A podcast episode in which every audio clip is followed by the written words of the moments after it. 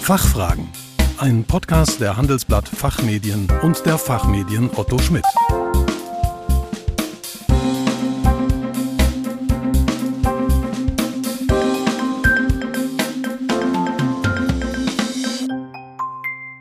Herzlich willkommen bei den Fachfragen.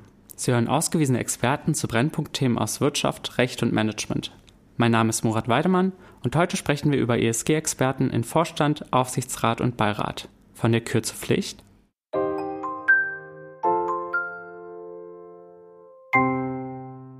Geführt wird von vorne. Diese Metapher könnte auch für die Sustainable Corporate Governance gelten, also die nachhaltige Leitung und Kontrolle von Unternehmen. Daher steht im Zentrum der aktuellen Reformdiskussion rund um ESG, also Environment, Social und Governance, auch im Wesentlichen die Geschäftsleitung und deren Überwachungsorgan und die Frage, wie man auf den obersten Leitungs- und Kontrollebenen im Unternehmen mehr Gespür für das Thema verankern kann.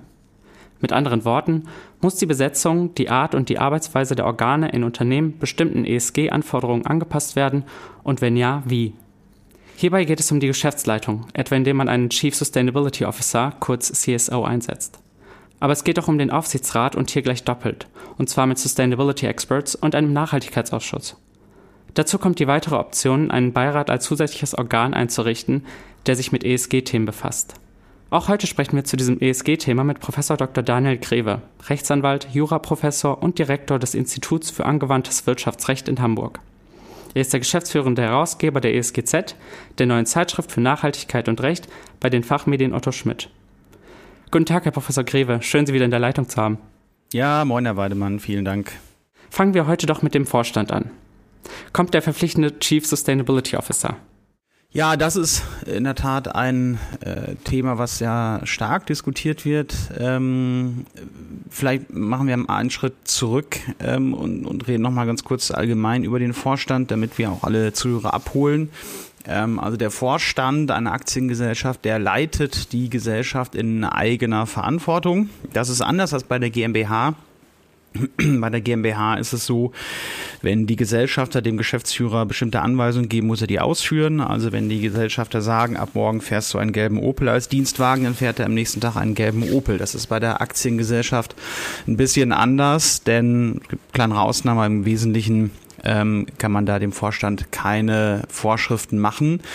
Er kann sich äh, auch selber organisieren, wenn der Aufsichtsrat nichts anderes vorgibt. Natürlich kann der Aufsichtsrat auch eine Geschäftsordnung für den Vorstand erlassen, da muss er sich dran, dann dran halten, aber im Wesentlichen organisiert sich der Vorstand selber und da hat sich einfach aus der Betriebswirtschaftslehre die Einteilung in Ressorts angeboten. Typischerweise haben wir da das Personalressort, das Finanzressort, Vertrieb, Technologie und so weiter. Ähm, so eben die typischen Bereiche, die jedes Unternehmen hat.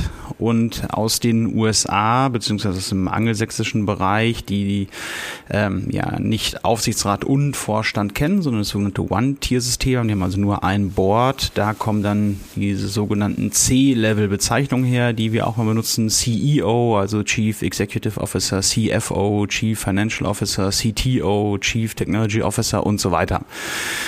Ähm, der CEO, der Chief Executive Officer, ähm, das könnte man so ein bisschen vergleichen mit dem Vorstandsvorsitzenden. Der Vorstandsvorsitzende, der wird vom Aufsichtsrat bestimmt.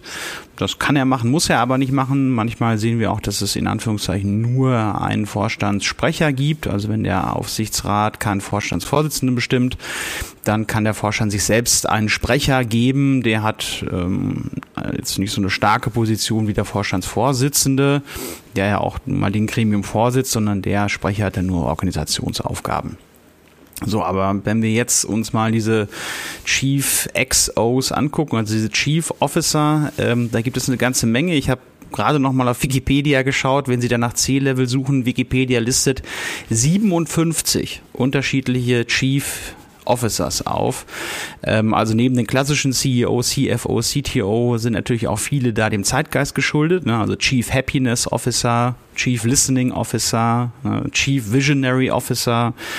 Ähm, da gibt's ganz viele unterschiedliche Arten von, von Officern. Das ist ja auch nicht begrenzt, ähm, wie viele oder welche Ressourcen es da gibt, aber es hat natürlich nichts mehr mit der mit klassischen Positionen zu tun, die wir aus der Betriebswirtschaftslehre kennen, äh, wie man ein Unternehmen äh, sinnvoll einteilt. Das ist auch viel einfach Politik und Außenwirkung. So. Ähm, interessant ist vor dem Hintergrund, dass wir im Rahmen des zweiten Führungspositionengesetzes, ähm, das wird vielen nicht viel sagen, aber das hat die Frauenquote im Vorstand gebracht. Da haben wir gesehen, dass es vermehrt äh, und auch im Übrigen voreilig neue Vorstandsressorts gab, die mit neuen zusätzlichen Personen, in dem Fall Frauen, besetzt worden sind warum voreilig das ähm, zweite Führungspositionengesetz sah oder sieht vor, dass ähm, diese Frauenquote im Rahmen der normalen Fluktuationen erreicht werden soll. Das heißt, wenn ein Vorstandsmitglied ausscheidet, weil seine Amtszeit endet, weil es altersbedingt äh, in Ruhestand geht, weil es nicht wieder äh, zur Verfügung steht, wie auch immer, dann äh, müsste dann eine Frau ernannt werden. Ähm, aber es gab halt einen sehr starken Druck von gewissen Akteuren, ähm, die da auch schwarze Listen erstellt haben, von Unternehmen, die diese Quoten noch nicht erfüllen, auch als das Gesetz noch gar nicht in Kraft war, sodass die Unternehmen sich gezwungen sahen, kurzfristig zusätzliche Positionen zu schaffen, die dann mit Frauen zu besetzen. Und das waren ganz häufig Positionen des Chief ähm, Diversity Officer und des Chief Sustainability Officer. Also da wurden ähm, die Ressorts äh, Diversity und Nachhaltigkeit äh, mit Frauen besetzt. Warum gerade diese Ressorts? Weil die in vielen Unternehmen eben noch nicht vergeben waren, ähm, wie der Chief Technology Officer oder CFO oder sowas. Und das ist natürlich ein grundsätzliches Problem, weil wir hier so einen Anfang in eine Art Geschlechterverknüpfung mit bestimmten Ressorts zu kommen. Ne? CFO ist männlich und der Chief Diversity Officer ist weiblich. Also von daher zu Ihrer Frage am Anfang, den Chief Sustainability Officer gibt es eigentlich schon. Zum einen, weil er äh, ja an sich kein unbekanntes Konstrukt ist, war nicht verboten. Man hat ihn jetzt in Vergangenheit durch ihm diese Frauenquote vermehrt geschaffen. Ähm, aber man braucht ihn vermutlich auch in Zukunft, weil ihm die ganze ESG-Regulierung so schnell voranschreitet und so komplex wird und so eine große Stellung einnimmt im unternehmerischen Alltag, dass wir tatsächlich tatsächlich äh, jemanden brauchen, der sich im Vorstand darum kümmert. Das geht aber leider mit einem weiteren Problem einher. Ähm, ESG ist nämlich ein Querschnittsbereich, der sich durch alle Bereiche des Unternehmens zieht. Ne, wenn wir uns die klassischen Ressorts angucken, CFO, der macht Finanzen, CTO, der macht die Technologie, ne, der Vertriebler, der macht den Vertrieb äh, oder der Chief Procurement Officer macht den Einkauf.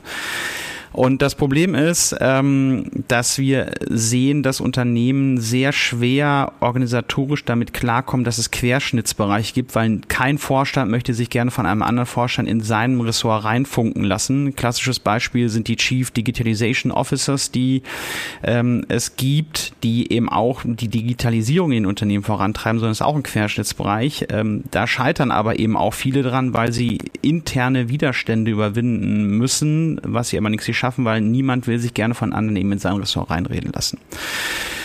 Ähm, so, deswegen sagt man, okay, braucht man eigentlich einen Chief Sustainability Officer, da ist Nachhaltigkeit nicht ein Thema, was auch der CEO mit abdecken kann. Da würde sich dann wieder die Frage der Überlastung stellen, hat er nicht eigentlich viel zu viel dann zu tun, um auch noch das komplexe Thema Nachhaltigkeit zu machen. Das ist ein Thema, was wir gerade diskutieren. Also äh, die Antwort heißt, der Chief Sustainability Officer ist schon lange da in der Praxis, ähm, aber gesetzlich wird er äh, zum Glück erstmal nicht kommen. Es ist also eine Frage, wie man das im Unternehmen ähm, verankert.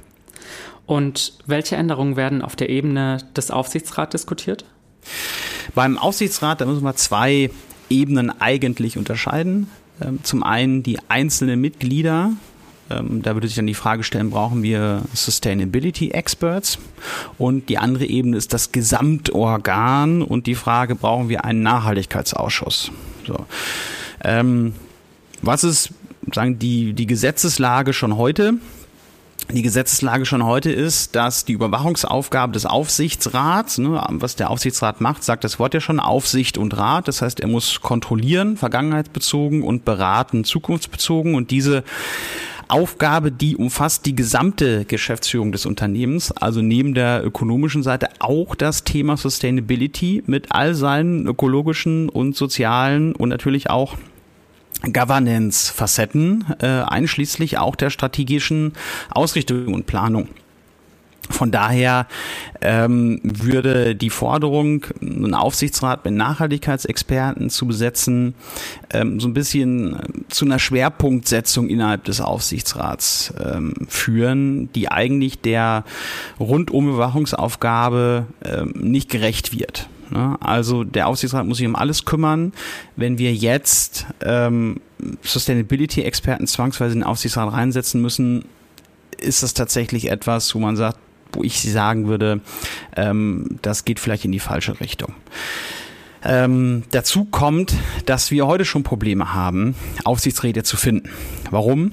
Ähm, wir haben eine sehr lang andauernde Frage äh, um die Dis Professionalisierung des Aufsichtsrats. Also äh, das Gesetz schreibt ja sehr wenig Anforderungen vor, im Grunde genommen ja nur äh, eine natürliche rechtsfähige Person. Ähm, und alles weitere soll man dann schauen, wenn wir jetzt aber ähm, Sustainability-Experten reinsetzen müssen, dann müssen wir schauen, dass wir ähm, sagen, dann wird der Kreis von möglichen Besetzungen noch enger, denn die Haftungsgefahr nimmt immer weiter zu, was den Aufsichtsrat angeht. Das heißt, es gibt immer einige Leute, die sich bereit erklären, Aufsichtsrat zu werden. Und wir haben ähm, auch durch Wirecard und auch schon vorher das Erfordernis gehabt, zunächst nur einen Financial Expert im Aufsichtsrat zu haben und jetzt äh, zwei, äh, die sich mit äh, Abschlussprüfung, Rechnungslegung auskennen. Das heißt, da haben wir auch schon ähm, zwangsweise Besetzung im Aufsichtsrat. Und wenn wir jetzt dann noch weitere Besetzungsvorschriften kriegen, ähm, wird es immer schwieriger. Ähm, jede Fachdisziplin kommt dann im Grunde um die Ecke. Ich habe auch schon mehrfach gesagt, eigentlich macht es auch Sinn, Legal Experts im Aufsichtsrat zu haben. Also Leute, die sich genau mit Gesetzen, mit Compliance äh, auseinandersetzen, weil das eben auch ein Thema ist, was der stark äh, im Kommen ist bei äh, rund 5000 Bundesgesetzen und bis zu 777.000 äh, Landesgesetzen und Verordnungen je Bundesland und nochmal rund 1,6 Millionen äh, Urteilen in Juris jedenfalls, ähm, wird das wenigstens auch nicht einfacher. So, und diese Problematik gilt im Grunde genommen ähm, auch für den Nachhaltigkeitsausschuss. Ja, also was sind Ausschüsse? Der Aufsichtsrat ist ein Gesamtorgan, der kann sich Ausschüsse geben. Gesetzlich ist das nicht vorgesehen. Es gibt ein paar Ausnahmen, so besondere Unternehmen, die von öffentlichem Interesse sind, die brauchen zum Beispiel einen Prüfungsausschuss, der sich mit der Überwachung von Rechnungslegung, internem Kontrollsystem, Risikomanagement, Revision und so weiter befasst. Ansonsten ist der Aufsichtsrat da frei. Aber es macht natürlich Sinn, Ausschüsse zu bilden, wo nicht der gesamte Aufsichtsrat drin ist, sondern nur einzelne Aufsichtsratsmitglieder, die solche Entscheidungen vorbereiten. Teilweise können sie solche Entscheidungen auch selber treffen.